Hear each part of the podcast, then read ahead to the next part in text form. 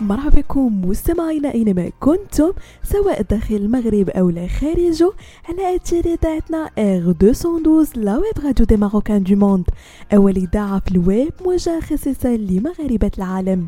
فقرة Care Week مستمعينا وكما العادة كرفقكم في مجموعة من المواضيع اللي كتهم الصحة الجسدية والنفسية ديالكم. وسبق لكم مستمعين وعرفتوا أنه كيتواجد أكثر من 50 شخص في العالم لا يشعرون بالألم ولا يستطيعون البكاء والصراخ كما أنهم لا يتعرقون. إنه اضطراب وراثي يطلق عليه اسم سيبا. فما هو هذا الاضطراب؟ ما هي أسبابه وأعراضه؟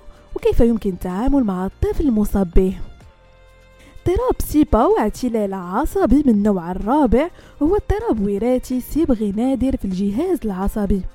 كيمنع صاحبه من الشعور بالألم ومن الشعور بدرجة الحرارة سواء كانت باردة أو سخونة.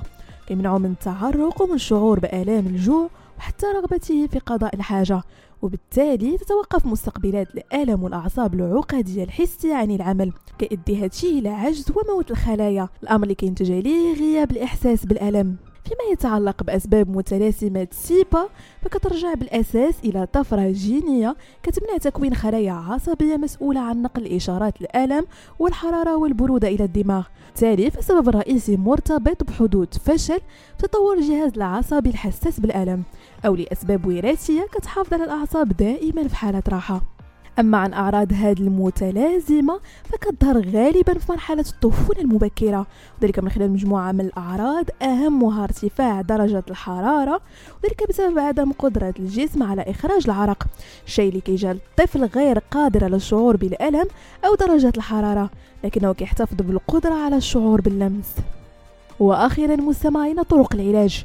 كيتم تشخيص المصابين باضطراب سيبا من خلال الاختبارات السريرية والجنينية لكن للأسف ما كاينش علاج ليه لحد الساعة.